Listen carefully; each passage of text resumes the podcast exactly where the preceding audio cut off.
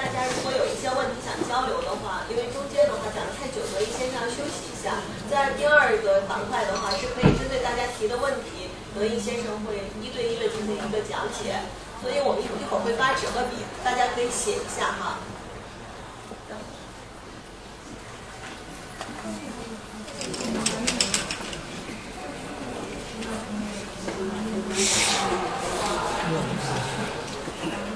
不好意思，啊，那个课件出了点问题，然后我先跟大家接着讲这个。这个是什么呢？这个其实是一个呃图形正在相互的一个主题，它是讲的一个是楼宇的选择。什么叫楼宇选择呢？就是当这个你出现了一个你需要选择的房子的时候，我站在一个什么样的角度去选是最正确的？大家可以看这几个房子，呃，或者看所有的人有科建材也有这样的房子。那这几栋房子，这几栋房子，它是一个什么样的呢？它是背水的。什么叫背水？就是我坐的后面。从那边走啊。那在我坐的后面是水的情况下呢，它是一个池塘，叫没有靠山，也叫不稳定。因为我们知道什么呢？第一，水是活动的，流动的。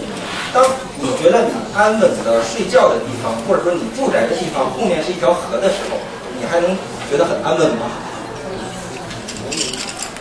所以呢，在这一排图的时候呢，在这一排图的时候呢，都是可以在这样的水。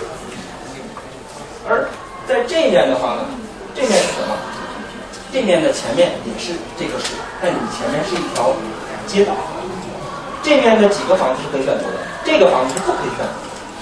这个房子是不可选择的，因为这个房子呢很容易吸引煞气。相反的，它的这三种房子是可以选择，它符合一个呃最合适的风水布局，它符合一个最合适的风水布局，因为它前面是水，它有个街道，前面的小路，因为小路也是可以选择成我们如果说有些人问我说，那我家里周围都没有水怎么办？那路也是水，路也可以给你带来生气，但是路也可以给你带来煞气。这样路直接冲过来，那就是煞气。那路从这边走过去，那它就是生气。所以路的形状对着你不同的时候，它产生的气也是不同的。那这这三个房子，它前面这条路，它的水塘，它就是能保证一个开阔的明堂。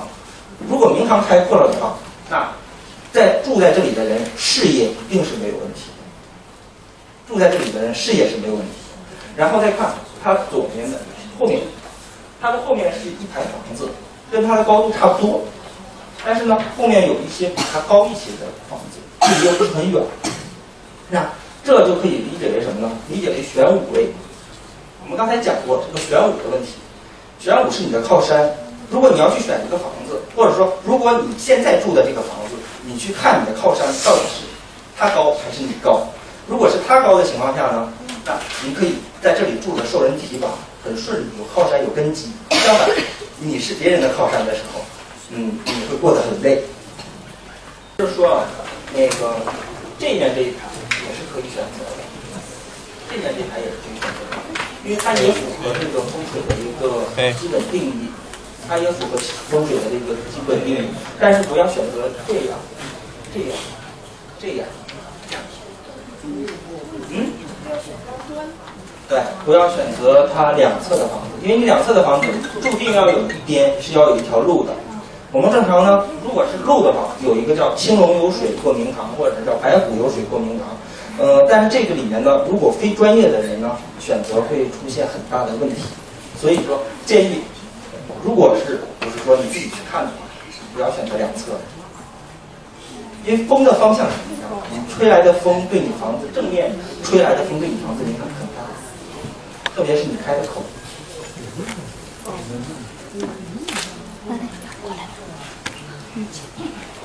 然后呃，我们说完了一个就是什么呢？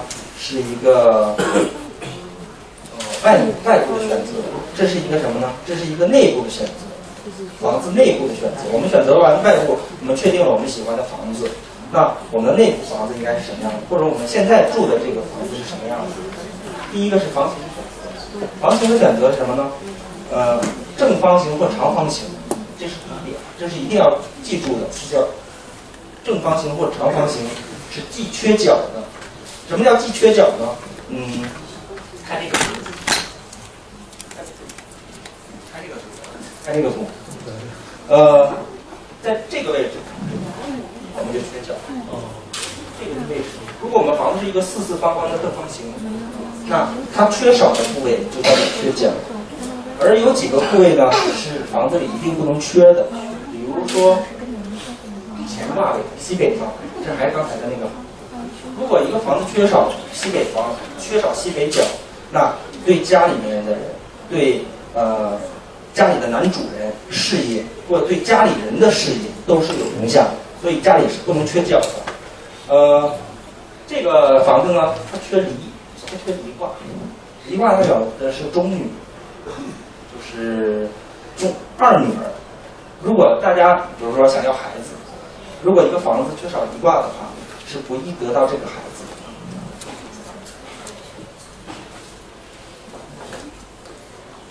一卦是南方，正南方。什么？呃，不是进门的缺口，是你把你的房子画上延长线之后，像就像这个图。你画一个大圈，他就知道哪哪里有哪里没有，对不对？就是你的房子一定是一个正方形，而不是呃不是梯形或不是 L 型这样，它是既缺角。呃，第二个叫什么叫中心不宜污染？中心不易污染这个也非常的重要，因为通常啊遇到这种中心污染的房子。对家主人的身体都是不利的。什么叫中心不易污染呢？大家看这个房子，大家看这个房子，在这个房子中心的部位的时候是洗手间，在这个房子的部位的中心的部位是洗手间。那这个房子缺正中，这这个叫缺角，这个叫缺角。可以看这个地方它中间是洗手间。那我们都知道洗手间是全家人代表全家人健康的一个位置。刚才那那一幅图里面有有这样的介绍，大家可以。就是说，需要的时候可以翻回去看。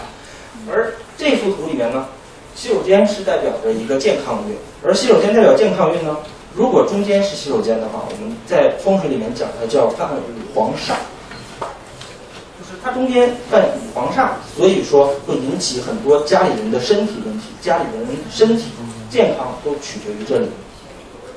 而且，呃，洗手间还有一点呢，什么呢？是厨房。不不宜把厨房安在房子中间，不宜把房子安在房子中间的。呃，就像呃比较有名的一个人叫红顶商人胡雪岩，他在元元宝街当时盖了一个房子，他的两个他的两个厨房都安在了中间，整个大宅子的中间的部分，而且他的房间呢，呃没有西北角，本来设计都是有的，但是因为一些可能是因为一些现实问题都没有。结果他住在这个房子里面呢，八年之后呢，就已经非常破败了。是他最兴盛的时候修的一个宅子，所以当你住的一个宅子里，中间一定不能是厕所或者是厨房，这都会对你产生一个大的影响。嗯，再看这边，这个是一个门对门。所有的门对门实际都是忌讳的，所有的门对门实际都都是对忌讳的。就是说，呃，第一种像这种情况，住户门相对，这个比较普遍。住户门相对，这是很忌讳的，代表说容易产生家里人的矛盾不和。因为门代表什么呢？代表嘴，门代表就像人的嘴。那门对门呢，就两个两个嘴对着相骂街，对着骂街。可以这么理解，对，第一种是这样的，第二种叫穿心。什么叫穿心呢？看这个，这个是门，这个是门，也就是你开了门的话，直接就可以对着的就是卧室门，我们叫做穿心。而这种穿心的话呢，这种啊，直接就影响到了夫妻感情的不和，因为它对的是卧室，因为卧室代表的夫妻的感情，所以说，如果它对的是其他的地方。比如说是儿童房，代表家里面，呃，父母和跟孩子产生矛盾，等等等等。但是这种叫穿心的也是非常不利的。而门对门的化解方法呢，通常我们加个帘子，通常我们加个帘子。我们也有人看在这里挂一个八卦镜，但是挂挂八卦镜这个对你的对门十分的不好，就是不太讲究。所以说呢，建议你还不要做这个这样的事儿，容易呃邻里邻里矛盾嘛。所以挂一个帘子，挂一个帘子，把它挡上，或者是在这里设置一个玄关。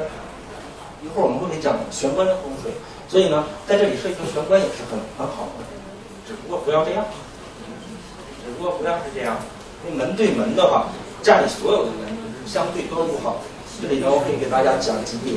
比如说卧室的门对着卫生间的门，这是代表着卫生间代表排出的是污秽之气，而家里的卧室呢代表夫妻感情，也代表夫妻的健康。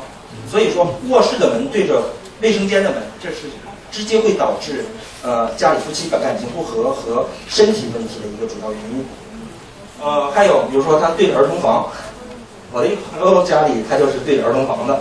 呃，所以他的孩子身体就是从从小到大都不是特别好，但是没有办法，因为他家的门呢已经不能再换了，只能是稍微的隔挡一下。呃，所以各种的门相对都是不好的。呃，先讲的就是一个门的风水。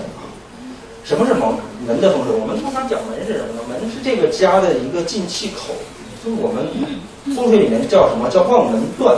什么叫望门段？就是我们。走在外，走在这个门的前面，能看到这个家里的好坏，叫风水叫望门段。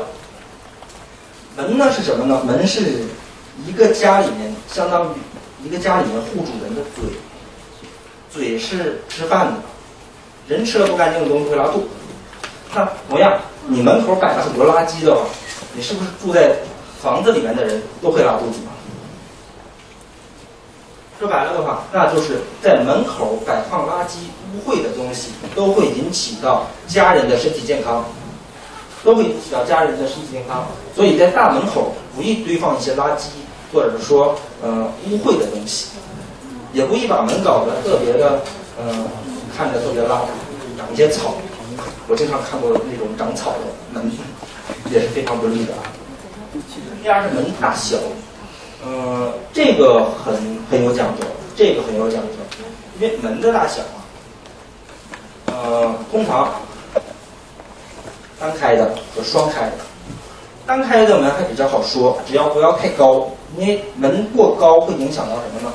呃，叫我们叫虚妄，叫虚妄，门太高呢会受到人的妒忌，受到人的妒忌，会在背后里捅你刀子。而门太低呢，又有一种又有一种压迫感，会一直受人压制，抬不起头。所以你的门正常开就好，你的门正常开就好。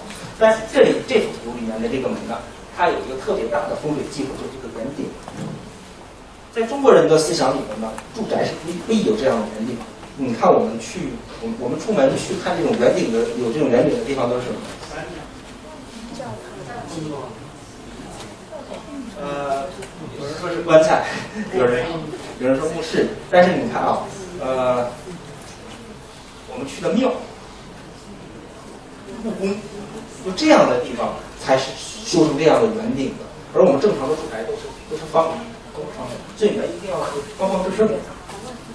第二呢是双开的门，这个门呢很这个门很有意思，为什么说这个门有意思呢？因为它在这个门里面又开了一个小门。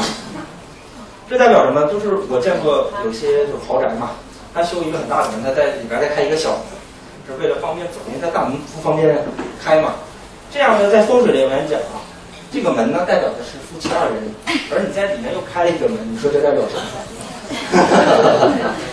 对啊，所以说这样的门是非常的不利的，这样的门就会影响到夫妻的感情，这样的门就会影响到。